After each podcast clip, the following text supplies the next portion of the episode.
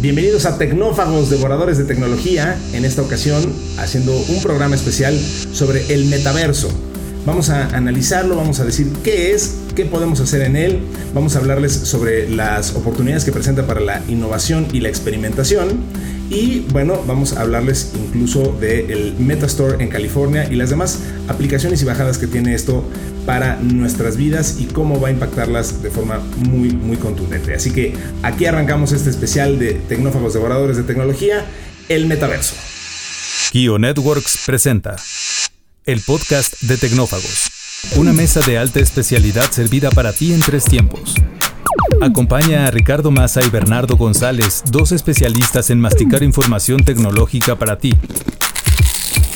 Prepárate para devorar junto a los tecnófagos todas las noticias de las innovaciones del momento. Mándenos por favor los eh, temas de su interés a tecnófagos.com. De hecho, así fue como surgió la idea de crear esto.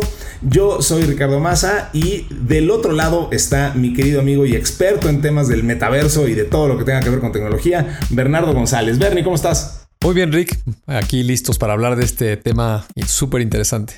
Pues vamos a entrarle si no dispones otra cosa entonces, porque hay mucho, mucho que decir em, de, esto. Entonces, em, a ver, Vamos a, empezar por lo, por lo obvio, ¿no? O sea, eh, digo, todo el mundo empezó a escuchar hablar del metaverso pues en particular, digo, quizá a nivel muy popular, o sea, me refiero a muy extendido, eh, cuando Facebook anunció que cambiaría su nombre a Meta y que iba a centrar su futuro en el metaverso, ya habíamos escuchado hablar de este término, pero eh, insisto que ahí es cuando se empezó a volver popular. Además llamó mucho la atención que una empresa como Facebook, que pues vaya, la ubicábamos por supuesto como una red social, dijera, no, pues mi, misión y mi mirada está puesta en algo muchísimo más trascendental, en, quizá en algo un poco más ambiguo, difícil de entender, más, más en el éter como, como el metaverso, pero bueno, pues cada vez estamos escuchando hablar más de esto. A ver, Bernie, déjame empezar a hacerte una pregunta muy, muy obvia. ¿Qué es el metaverso? O sea, ¿qué, tiene que ver?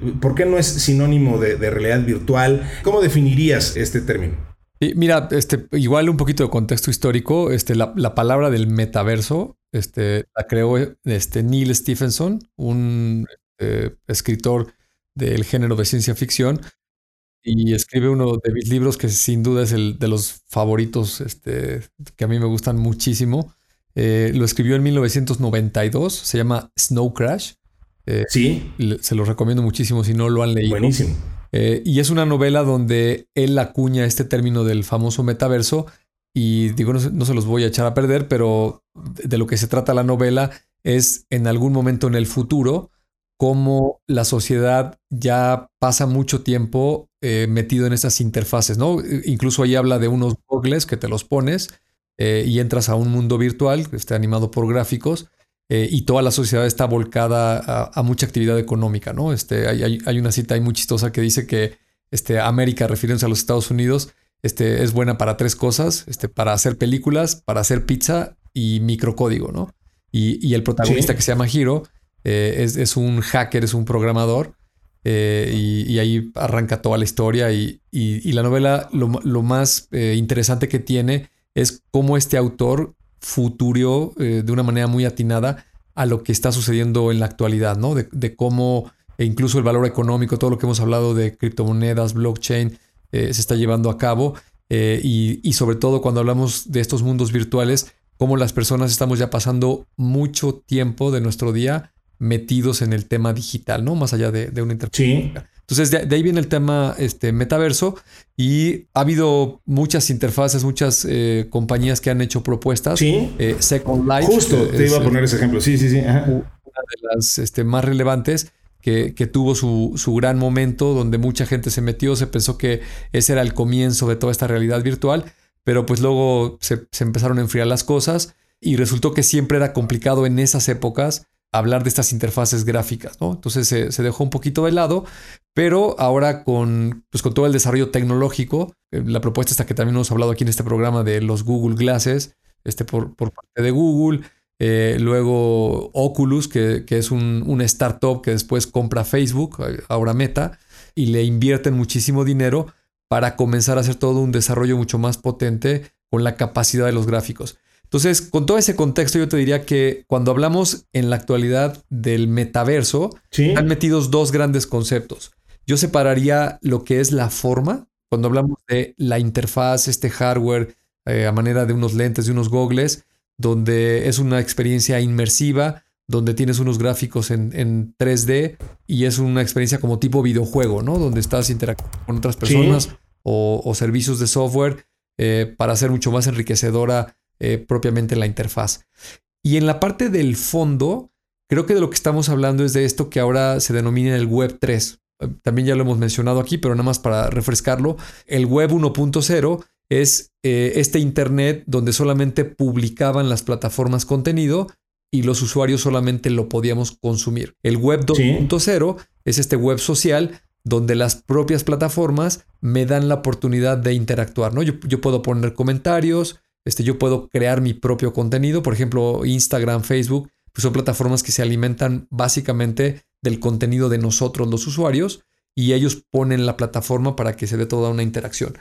Pero en, estos dos, en estas dos generaciones del web, a pesar de que Internet es un protocolo abierto, este, y es el dueño de Internet, nadie lo controla, nadie lo puede apagar, sí se nota de una manera muy marcada cómo estas empresas tienen un dominio muy fuerte y controlan muchas cosas de lo que se refiere el uso de, del Internet, ¿no? Este, me estoy refiriendo a empresas como Facebook, como Google, como Twitter, Instagram, el mismo Netflix, etcétera, etcétera, pues son plataformas que tienen ahí un, control y un poder importante, ¿no?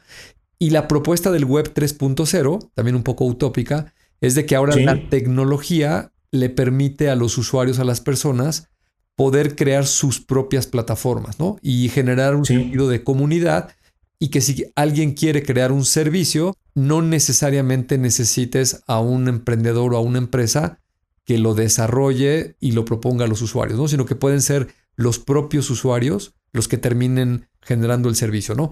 Eh, un, ejemplo que, a mí me gusta utilizar, creo que ya lo he mencionado aquí en algunos otros episodios del podcast, pero por ejemplo una empresa como Uber, hubo un emprendedor, Travis Kalanick, levantó dinero y se constituye una empresa, se contratan empleados y ahí está la plataforma de Uber, ¿no? Pero en realidad Uber lo único que hace es que acerca la oferta con la demanda, ¿no? Alguien que tiene un automóvil, alguien que quiere trasladarse de un punto A a un punto B y ellos cobran un 10% por hacer ese uso de la plataforma, ¿no? En el caso de Airbnb es algo muy similar, nada más que con, con propiedades. En esos dos ejemplos, ahora blockchain y toda esta economía digital puede permitir que alguien genere un smart contract y se pongan unas reglas. Eh, si no existiera Uber el día de hoy o Airbnb, podrías crear este tipo de servicios y entonces no hay un dueño como tal, no hay una empresa como tal. Quien se beneficia del uso de la plataforma y las ganancias que pueda tener, pues es la propia comunidad. Y para llevarlo a un ejemplo de algo que por, ahí hay una empresa que, está haciendo algo al respecto, pero todavía no, no, la tiene en un estado maduro. Es, por ejemplo, una aseguradora, ¿no? Eh, es una aseguradora Básicamente es una empresa que se constituye para juntar a un grupo de personas que quiere mitigar un riesgo, por ejemplo, un automóvil. A todos nos preocupa pues sufrir un accidente con nuestro coche o que alguien se lo vaya a robar. Y entonces pagas una cantidad de dinero anual que se llama una prima y a cambio de esa cantidad, si tienes la mala suerte de que caigas en, en un incidente de estos, pues la aseguradora te va a dar una cantidad de dinero equivalente al valor de tu automóvil para que lo puedas recuperar, ¿no?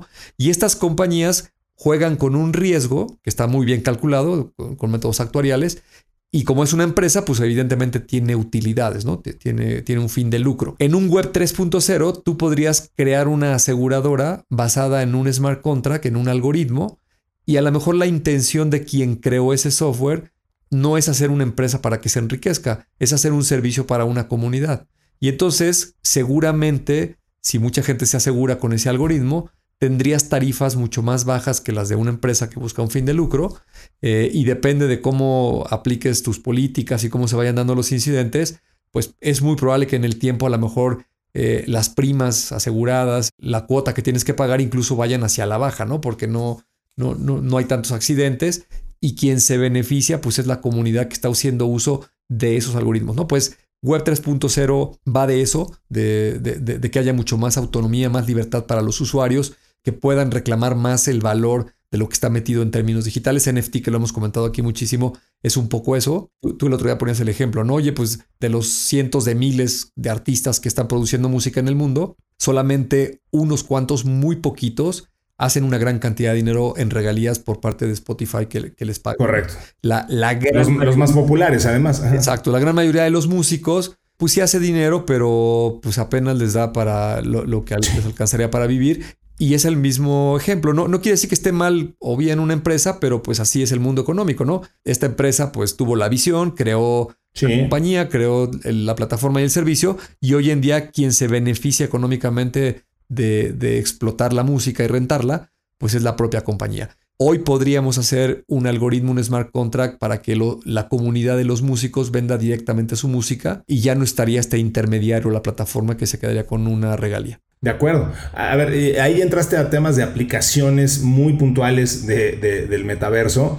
Y, a ver, yo me quiero regresar un pasitito nada más para, para establecer algunas cosas de, lo que mencionaste, porque creo que hay mucha, mucha miga en todo lo que acabas de decir. Entonces, nada más para que estemos ciertos. Eh, creo que esto va a apoyar lo, lo que dijiste. Mira, hay una definición de Deloitte que me gusta mucho, porque eh, finalmente Deloitte define el metaverso como un término popular que se usa para describir lo que muchos esperan que sea el próximo paradigma sobre cómo usamos las tecnologías y redes digitales para interactuar y colaborar con otros y tener experiencias virtuales de todo tipo. No es una sola tecnología o dispositivo y no es el servicio de ninguna compañía. Digo, al final estaban cayendo en el error de, definir diciendo lo que no es y no lo que sí es, pero lo que sí queda claro es que el metaverso entonces no es eh, vaya, eh, a ver, de nuevo, eh, sí es, mejor dicho, la, convergencia de varias tecnologías separadas, ¿no? Ahí hablaste, pues justo de, NFTs, hablaste, o sea, smart contracts, o sea, es, es, una convergencia, es un conjunto de cosas que están madurando rápidamente para un uso general. Entonces, estas tecnologías, pues bueno, van a crear una, una experiencia de un entorno que, bueno, es tridimensional y es inmersivo y está generalmente representado en, en realidad virtual, pero pues eso es más bien como, como por fashion, ¿no? O sea, eh, no, ni siquiera tendría estrictamente que ser así, pero lo que sí es, es este espacio eh, multidisciplinario de muchas tecnologías en el que... Eh, vaya, convergen para, como bien dices, para un bien común y, bueno, pues, al final lo que nos permite es compartir un espacio, en este caso un, un espacio virtual. Entonces, eso, eso sería uh, como intentándolo definir. Lo que sí sabemos entonces es que no existe un solo metaverso, no existe y, además, pues como bien mencionaste, es mucho más antiguo de lo que creíamos o de lo que podríamos creer este, por ahora tanto que se escucha de él. El ejemplo me encanta, el de Second Life. Eh, para los que no tengan la referencia, bueno, pues Second Life era un videojuego que pretendía ser uno de estos mundos abiertos en los que literalmente pues de lo que se trataba era de socializar y de conquistar en el sentido romántico a otras personas, pero básicamente pues como el nombre lo indicaba, era crear un avatar y tener una segunda vida, en este caso una vida virtual, y pues en esencia eso era, eh, o eso es, sigue siendo el, el metaverso, ¿no? Me hiciste recordar, por ejemplo, eh, hablando de videojuegos, el caso de Grand Theft Auto, por ejemplo, que, yo lo jugué muchísimo y, digo, al final nunca se definieron a sí mismos como un metaverso ni, ni, pretendían serlo, pero sí era un mundo abierto en el que podías o sea, perderte horas y horas y horas eh, haciendo, ni siquiera jugando el juego como tal, ni haciendo misiones, sino simplemente explorando y conociendo e interactuando con, los personajes no jugables, con los non-playable characters. Y al final, tan es así que eh, de alguna manera Grand Theft Auto, última iteración, que creo que fue la 5, pues sigue siendo, a pesar de que ya tiene más de 10 años en el mercado, ya no sacaron nuevos juegos al respecto, sino que se han dedicado a crecer este último, el, el, Grand Theft Auto 5, para que la gente pueda seguir eh, sumándose y, en un formato de multijugador puedas este, seguir interactuando y haciendo cada vez más cosas y sacando coches y, y, hacerle modificaciones al juego. Al final, pues es nada más es esto, ¿no? Es vamos a platicar y interactuar y socializar y hacer negocios en un mundo virtual. ¿Voy más o menos bien? sí, sí, totalmente. O sea, eh, creo que la tecnología conforme te va brindando más oportunidades en el tema de la forma, pues lo va a hacer más divertido, como el ejemplo de un videojuego, está lo viendo en una pantalla plana, pues no es lo mismo que tener gráficos tridimensionales o lo, único que hacen estos gogles es que te aíslan de, del, del mundo físico en el que estás permiten estar mucho más eh, inmersivo en, la interfaz. E, eso tampoco es nuevo, ¿no? Por ejemplo, el cine, este, las salas de cine ese es el principal objetivo, ¿no? Es, es, es apagar la luz. Abstraerte, claro. Eh, y, y, te ponen una pantalla enfrente para que toda tu atención esté, esté fijada en lo que, en el material audiovisual. Y, y por eso el tema de este, te, te, metes a la pantalla, ¿no? Te, te la empiezas a creer y, y si estás viendo una película de acción, se te va a acelerar el ritmo cardíaco y te van a empezar a dar nervios porque estás con toda tu atención metido en lo que te están proyectando, ¿no? Aquí me parece que lo más destacable de lo que comentas es, hoy en día pasamos mucho tiempo y tenemos muchas cosas de valor en el tema digital, ¿no? Este, nuestras Sí. cuentas bancarias, eh, ya mucha gente hoy en día para trabajar depende totalmente de una sesión, este, de una videollamada, ¿no? Este, donde, Sí. donde ves a tus compañeros e intercambias cosas. Incluso el, el trabajo de muchos profesionistas, pues ya no es físico, ¿no? Este, est- estás Así con es. correo electrónico, estás con archivos, eh, haces una propuesta que también es digital, a lo mejor generas un video, una animación o algo, y todo esto se manda de manera electrónica y dependes totalmente de estas pantallas para poderlo ver, ¿no? Entonces, Sí. esta tendencia va a continuar, eh, la tecnología se va a seguir acelerando, la actividad económica de muchos de nosotros cada vez va a estar más metida en, en el tema digital y entonces como consecuencia pues tiene que haber una interfaz mucho más enriquecida, ¿no? Eh, ahora con la pandemia, por ejemplo, este juego de Fortnite, pues veíamos estos Sí. conciertos, ¿no? Eh, en, en- en una primera instancia era porque no podías este, salir a la calle y, y- y fue una cubrir una necesidad, pero hoy que no necesariamente está el tema de la pandemia o, o cuando ya eventualmente se termine por completo, eh, resulta que es una alternativa muy conveniente para mucha gente, ¿no? A lo mejor viene tu banda favorita a tu ciudad y consigues boletos, vas y tienes la experiencia en vivo, pero a lo mejor te puedes meter a otras ciudades y ser parte de esa experiencia sin que tengas que A través del, metaverso, claro. Digo, aparte porque no te va a alcanzar, este, a menos de que seas millonario, este, andar siguiendo a tu banda favorita este, por todo el mundo donde se vaya presentando, pero la tecnología sí te lo permite hacer. Entonces, Sí. a mí me parece que estamos en el comienzo de, de estas dos tecnologías. Lo que trajo como propuesta Oculus con estas eh, gafas de realidad virtual, este visor, me, me parece que es un gran avance. Este, Sí. logra el objetivo de abstraerte de esa realidad en la que estás. Eh, y por eso en, el capítulo de la, de la vez anterior del podcast comentábamos esto que están haciendo del control parental, ¿no? Porque hay que tener esos cuidados, ¿no? Comentaba yo también aquí en, en algún episodio pasado que había leído el libro este de Ready Player 2, eh, aunque es ficción, pero seguramente vamos a llegar un día a esos niveles. Es un casco que ya se conecta a nivel neuronal con tu cerebro y hay una limitante por diseño de que no lo puedes usar más de 12 horas al día, ¿no? O sea, a las 12 horas eh, la interfaz automáticamente se desconecta porque si- Solamente para que no te termines de desconectar del mundo real, ¿no? Exactamente, para que no termines ahí con, al- con alguna que seguro la podrías tener pues por estar expuesto tantas horas seguidas este, a la luz y a, y a- y a toda esta... Claro, ¿no? No, Y, y abstraído de la realidad, eh, inmerso en una realidad virtual, pues claro que, que tu percepción, ya lo hemos mencionado, tu percepción del tiempo, de, de los colores, de todo, o sea, pues evidentemente se, se altera, ¿no? Digo, cualquiera de nosotros que haya pasado mucho tiempo jugando un videojuego, por ejemplo, y, que después eh, sales al mundo real y, te cuesta trabajo medio asimilarlo, o cierras los ojos y sigues viendo las luces del juego, este, pues digo, eh, sabe de qué estamos hablando, ¿no? Sí, totalmente. Oye, eh, Bernie, se habla de metaversos centralizados y descentralizados. Entiendo que ahorita estábamos platicando, digo, incluso uno de los metaversos más populares, digamos, es Decentraland, ¿no? Que ju- justo se jacta de, de- ser un- uno descentralizado o como The Sandbox o, o CryptoVoxels.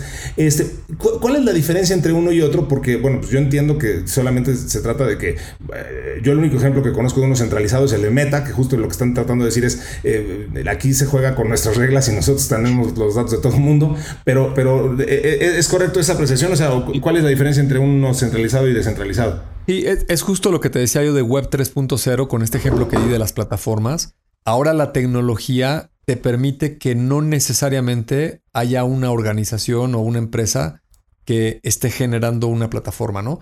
Si nos remontáramos eh, 25 años al pasado, este, Sí. cuando eh, en el episodio anterior, perdón, que decías lo de los navegadores y los buscadores, eh, Sí. pues en 1994-95 el buscador de facto y que todo el mundo usábamos pues era Yahoo. Y aparece una propuesta de pues, prácticamente dos personas este, que están estudiando un doctorado, que es Google, este, Sí. con un algoritmo distinto. Y para poder crearlo y desarrollarlo, se necesita crear una empresa, ¿no? O sea, tienes que traer capital eh, y contratar a muchos ingenieros, porque si no, no hay manera de que esto funcione. Hoy en día, 25 años después, la tecnología te permite crear esas interfaces y esa funcionalidad en el metaverso que ya no requiere a una empresa.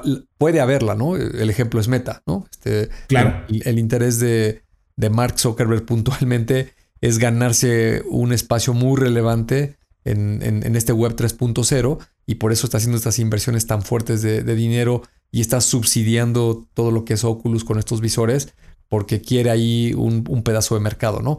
Pero también hay muchos otros individuos que están haciendo propuestas de interfaces gráficas eh, que son metaversos también, donde cualquiera se puede subir y, y, están más en el terreno de estos algoritmos más libres de comunidad. Eh, ya sabes que siempre que aparece una nueva tecnología, una nueva corriente, este, es, como una tendencia de la humanidad, ¿no? Hay una gran esperanza en que ahora sí todo va a ser libre este, y todo el mundo lo puede usar eh, y, las cosas van a ser más equitativas. Y lo que nos ha demostrado la historia es que siempre estas compañías se las ingenian para eh, ganarse estos espacios, ¿no? Eh, sí. Por ejemplo, la, propia computación personal, este, la electrónica, si, si, vemos la historia de la computadora, pues se crea a finales de la Segunda Guerra Mundial, aparecen estas corporaciones muy grandes y una computadora pues solo lo puede comprar un gobierno o una empresa, ¿no? Eso es una máquina muy costosa, muy compleja y no está eh, al alcance de los individuos de a pie, ¿no? A los consumidores. Aparece la computadora personal con unos precios pues muy asequibles para que prácticamente todo el mundo tenga una computadora y se empiezan a generar otra vez empresas que eh, son las que se encargan casi exclusivamente de producir estas, eh, este hardware, ¿no? Y luego aparece el software y, el software, pues, este, en, un principio era libre, este, de hecho, en, los mainframes el, software por lo general te lo regalaba, no tenía ningún costo. Y, y Bill Gates, este, que crea un, un, emporio del software, este, y detrás de él un sinnúmero de compañías eh, de las cuales ahora dependemos todos para que exista el software, ¿no? Y cuando empieza el Web 2.0, que otra vez, ahí está la tecnología, ahí está el Internet, ahí están las herramientas, cualquiera lo pudo haber hecho, pues por diferentes circunstancias aparecen otra vez estos este, monopolios de empresas, este, Facebook, Google, todos los multicitados, donde hoy tienen acaparado todo el mercado, ¿no? Esperemos que en este web 3.0 por lo menos se abra un poco más de espacio para que los usuarios, la comunidad, verdaderamente pueda generar eh, proyectos que puedan ser más interesantes, ¿no? También hemos hablado esto de Celsius, ¿no? De este, alguien que, encabezaba esta ideología de los bancos son unos malvados, este, yo te voy a ofrecer. algo diferente a los bancos, claro. Algo diferente a los bancos y acaba siendo algo muy similar, ¿no? Entonces, este, creo que vamos a vivir algo bien interesante en los siguientes años, en la próxima década, con todo lo relacionado al, metaverso. Hay que estar muy pendientes, hay que participar, eh, aprender, este, leer lo más que podamos, porque el mundo tanto económico como tecnológico, no hace más que crecer y expandirse. Fíjate que esto que dices es súper interesante porque, a ver, hablemos de las aplicaciones reales que ya se le están dando al, metaverso, porque eh, quizá podríamos tener un poco la sensación, ciertamente era mi caso, de que el, metaverso como tal, pues era más un, tema de fashion y, que, bueno, sí está padre tener nuestra reunión virtual en el metaverso, eh, pero ya hablar de aplicaciones reales que traigan un beneficio sensible y tangible, eh, ya está ocurriendo. Digo, aquí tenemos algunos ejemplos de cosas bien interesantes, como lo que está pasando con el ejército de Estados Unidos, que varias empresas han desarrollado aplicaciones eh, que se utilizan en el metaverso para que el ejército de Estados Unidos mejore algunos procesos interesantes. Por ejemplo, eh, reparar piezas de camión o de un helicóptero, es decir, algunas capacitaciones que se les daban a, a gente muy específica dentro del ejército, ellos han podido reducir una capacitación que tomaba 18 semanas han podido reducirla a 10 semanas poniendo a la gente en un contexto virtual, eh, en un metaverso, por decirlo así, eh, en el que, bueno, pues te enseñan a reparar un helicóptero y, bueno, pues cuántos helicópteros puedes poner, en aunque seas el ejército de Estados Unidos, pues tienes un límite para la cantidad de, recursos que tienes y eh, en cambio, pues digamos, con assets virtuales, como este es el caso, puedes poner a un montón de gente a aprender a reparar un helicóptero y, bueno, pues lo haces en una forma virtual y cuando llegas ya a un helicóptero real, pues entonces ya lo puedes reparar, pilotear, lo que sea, ¿no? Ese, ese tema de capacitación, pues sin duda tiene muchas aplicaciones reales en lo que podríamos llamar quizá eh, el tema de los digital twins de estos helicópteros reales, pues bueno, tienen una representación en un metaverso y entonces ya la gente los puede manipular, este, actualizar, todo este tipo de cosas. Una cosa, otra aplicación muy interesante es la línea de producción de vehículos eléctricos de BMW. Eh, tuvieron durante seis meses eh, la construcción de, autos, de, autos, de, autos virtuales en una escala de uno a uno en el metaverso antes de que realmente se hiciera el diseño final de la fábrica. O sea, imagínate lo que aprendes, los errores que cometes, lo, que optimizas y, sobre todo la lana que te ahorras si eres una empresa que primero prueba una línea de producción, un nuevo producto, eh, el embalaje, lo, yo qué sé, o sea, todos estos procesos tan complejos de ingeniería que los haces primero en un metaverso y pones a tu gente a que los haga en un metaverso y luego ya, eh, pues insisto, habiendo ahorrado todo eso y habiendo aprendido todo eso, pues entonces ya lo puedes aplicar en el mundo real, digamos, ¿no? Un último ejemplo, quizá un poco más romántico, pero vaya, hay un cuate que se llama Paul Tomlinson, que tiene 41 años, que durante muchos años había trabajado de forma remota. El tipo vive en la zona rural de Maine, ahí este, donde cazan, bueno, donde pescan langostas y cosas por el estilo, y administra software de procesamiento financiero y de impuestos para una empresa que trabaja con, gobiernos municipales y estatales. Entonces, él típicamente trabajaba, pues, lo que hoy estamos llamando home office, eh, y probó los auriculares de Oculus Quest y conoció una aplicación de productividad que se llama Immersed eh, se escribe, encontró las respuestas a su enigma laboral. O sea, eh, básicamente el tipo creó un, pues un avatar de sí mismo en, el ambiente de su oficina y la tiene ahora ya desarrollado eh, de forma muy eficiente. Entonces, él sigue viviendo donde vive ahí en medio de la nada y sigue, pero pues ahora trabaja de forma muy eh, conectada con sus colaboradores, con sus amigos y, compañeros de trabajo. Entonces, es una forma más en la que el metaverso nos está llevando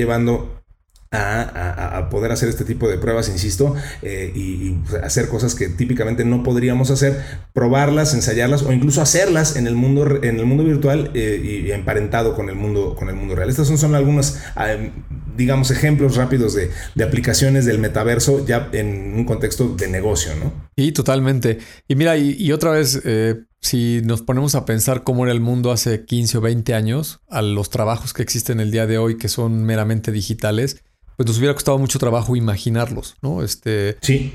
Un influencer, este, esto que platicábamos del el, live streaming commerce, ¿no? De un, influencer que está haciendo unas ventas de muchísimos productos en un tiempo corto a través de una pues, videollamada, ¿no? Que se, está, que se está realizando en vivo, ¿no?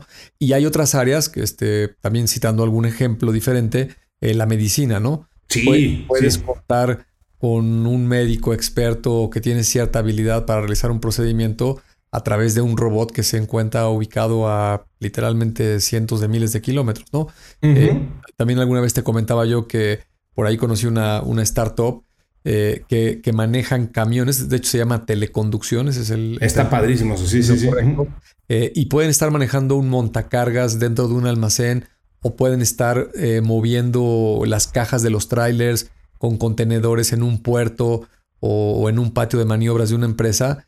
y el, vehículo pues tiene conducción remota y la persona, digamos, hoy en día por este, cuestiones tecnológicas, pues está sentada en un escritorio con dos o tres pantallas, donde tiene unos controles de Xbox con un este, volante, un acelerador, un freno, eh, y con eso viendo un vehículo de verdad, ¿no? Si esto lo, vemos un poquito más adelante con lo que va a suceder con el metaverso, pues al, rato este señor se va a poner unas gafas eh, y va a estar totalmente inmerso en, en, el vehículo, ¿no? En un vehículo virtual, donde si voltea a la izquierda, pues va a ver la parte lateral del vehículo. Este, si el vehículo tiene un espejo retrovisor, pues puede girar la cabeza y ver hacia el espejo y va a ver hacia atrás. Este, en fin, aquí la imaginación es el límite de todo lo que se puede hacer y me parece que va a haber muchísima experimentación, mucha innovación eh, por parte de empresas y personas. Y a mí me emociona muchísimo cuando hablo de, blockchain y esto de Web 3.0, que de verdad eh, se van a generar muchos trabajos, mucha actividad económica que hoy ni siquiera nos imaginamos y está al alcance de cualquiera de nosotros que tenga un poquito de curiosidad, que se ponga tantito a leer y con que tengas un teléfono en las manos o una computadora con tu conexión a internet, de verdad no, no es este, exageración, tienes acceso a la información del planeta entero para hacer lo que se te ocurra, lo que imagines. Oye, solo para hablar con propiedad, eh, déjame preguntarte, porque eh, te he oído usar los dos términos indistintamente. Eh, una vez me corrigieron cuando dije Web 3.0 y me dijeron, no, a ver, el término correcto es Web 3. ¿Cuál es, cuál es la forma correcta de decirlo? Pues mira, la verdad no sé este, si hay alguna diferencia. Creo que se habla más de Web 3, ¿no? Este, a lo mejor el 3.0 se lo estoy poniendo yo, pero... Este... no, yo también lo decía porque además estamos acostumbrados a, usar esas nomenclaturas. No, lo, digo nada más para, para, que nos vayamos familiarizando con los, con términos. Creo que es más común eh, solo Web 3. Correcto. Correcto. Oye, Bernie, y digo ya rapidísimo porque ya se nos acabó el tiempo, pero eh, eh, tenemos aquí esta nota de, el, paso que está haciendo Meta para abrir una tienda física, eh, e incluso a, pesar de que les está representando pérdidas económicas, pero que bueno, era parte del cálculo.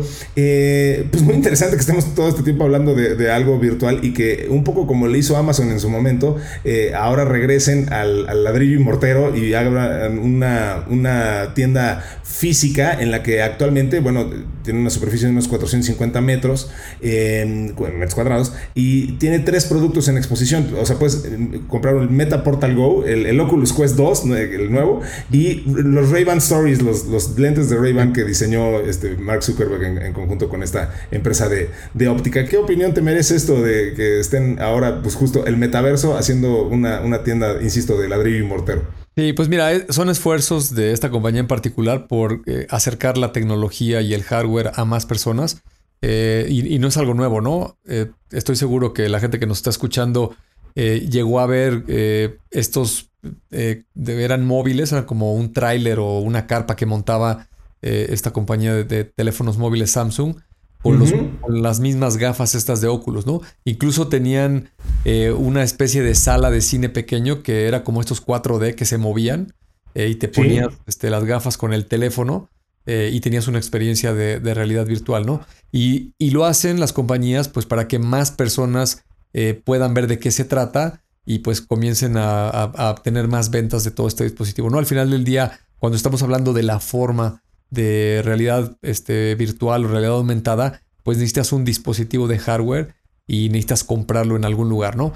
El método más eh, efectivo y práctico de adquirirlo, pues es a través de internet. Te puedes meter a la página o un sitio de comercio electrónico y ahí los puedes comprar y te van a llegar a la comodidad de tu casa. Pero si, si no estás tan seguro de si los vas a comprar o no, o, o nunca has tenido la oportunidad de ponerte unos de estos visores para ver qué tal está la interfaz y qué tantas aplicaciones hay y, si en verdad es una moda pasajera o, es algo que, crees que te va a gustar mucho, pues me parece que es una buena idea que haya estos locales donde puedes ir y puedes interactuar con la tecnología. Ese es básicamente el, objetivo este, primordial, acercar la tecnología a las personas eh, y que los consumidores que no lo han visto pues puedan probarlo ahí de primera mano, ¿no? Hablaste de la forma y, y creo que justo esa es una buena conclusión a lo que estamos hoy platicando en este especial del metaverso, porque creo que ahorita lo que estamos viendo es un cambio en las formas, eh, en lo que hoy se puede hacer y no hacer en el metaverso, pero justo veremos una revolución en los próximos años en las aplicaciones, en las formas, eh, o sea, vaya, la tecnología seguirá avanzando, eh, podremos ver gráficos cada vez más avanzados, más sofisticados, más reales, con menos tiempos de, render y que puedas ver en tiempo real cada vez las, las cosas ocurrir eh, con muy muy alta definición. Al final, eh, esos son formas, son, son eh, digo, son comos, ¿no? Los que es, pues seguirán siendo los contenidos y lo que uno puede hacer y acercar y crear, eh, diseñar. Eh, bueno, pues el, metaverso al final es solamente una plataforma que te permite pues tener cercanía con gente con la que no podrías tenerlo por temas físicos eh, y, que puedes diseñar y obtener algunas posibilidades y cualidades, pero creo que, insisto, veremos una revolución en los próximos años de esto, cómo se va a ir afinando y volviendo cada vez más sofisticado de nuevo en las formas, eh, porque pues, los elementos esenciales ya están ahí y como ya nos eh, platicaste, pues los venimos utilizando desde hace mucho tiempo ya, ¿no?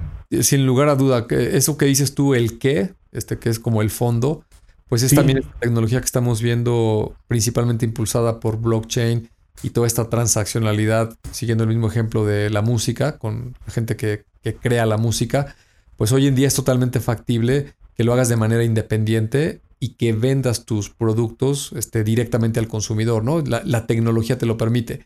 Simplemente la interfaz lo que va a hacer es que lo va a enriquecer, ¿no? Va, a ser como este, más directo o, vas a poder, eh, no sé, complementar tal vez algo más sensorial, ¿no? De este, la vista, este, los sonidos, el, que no te distraigas con otras cosas, este, como el caso de una pantalla plana en un teléfono, en una tableta, eh, aquí va a ser mucho más inmersivo, ¿no? Pero eh, yo, yo cerraría diciendo que lo más relevante es el fondo, ¿no? Es este Web 3, donde los usuarios pueden participar de una manera mucho más activa eh, y va a haber sin lugar a duda mucho más valor de la actividad económica a la que nos dediquemos que va a estar en forma digital, ¿no? Este, seguramente los niños de hoy en día dentro de 10, 15 años que entren a trabajar, pues lo van a hacer mayoritariamente en estos mundos digitales, en la economía digital.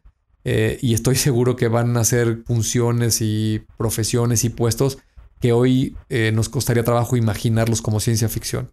Estamos sin duda viviendo una época muy emocionante y por eso es por lo que hacemos estos eh, episodios, este podcast en general, pero en este episodio en particular, pues justo lo dedicamos a esa emoción que nos da el saber las posibilidades que van a traer eh, herramientas como el metaverso y esperamos estar ahí para reportarlo y compartirlo con todos ustedes en futuras emisiones de Tecnófagos. Bernie, se nos acabó el tiempo, así que eh, vamos a agradecer a la gente que nos ayuda a hacer este, este podcast, como siempre, Mario Terrés en la edición, Dalí Santiago en la redacción y a Gina Rangel y a Citla Vallarta en la producción.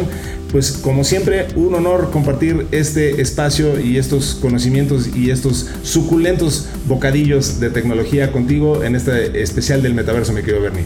Al contrario, me da mucho gusto poder eh, participar aquí contigo y la verdad que me divierto mucho comentando de todos estos temas siempre pues ojalá que así lo compartan también ustedes. Eh, síganos y mandándonos sus temas de interés a tecnófagos y nos escucharemos en una futura emisión de Tecnófagos Devoradores de Tecnología. Muchísimas gracias por su atención.